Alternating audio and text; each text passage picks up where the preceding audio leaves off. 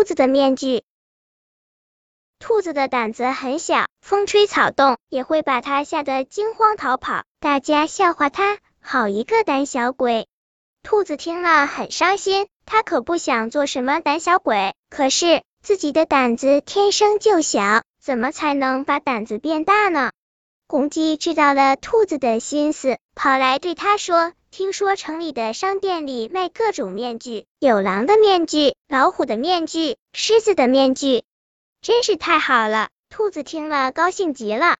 第二天一大早，兔子就兴冲冲的赶去城里了。他想象着自己戴上狼的面具，或者老虎的面具、狮子的面具，该是多么威风，朋友们也不会嘲笑他了。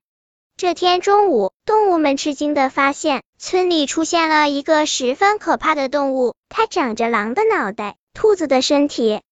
这是什么怪物啊？好吓人啊！快出去躲一躲吧！大家叫嚷着逃出村子，纷纷往村后的山坡上跑。哎呀，怎么会这样？兔子的本意可不是想吓走大家啊！不要跑，我是兔子啊！他一把扯下脸上的面具，大声喊道。动物们回头看了又看，真的是兔子，大家想笑却笑不出来。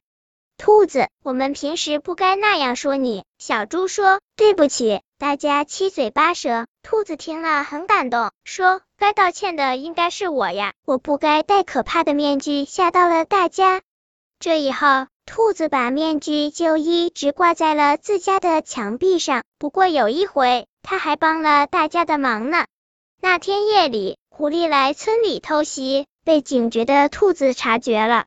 兔子灵机一动。戴上面具吓走了狐狸，这件事一时间成为大家的美谈，大家都夸兔子又聪明又了不起。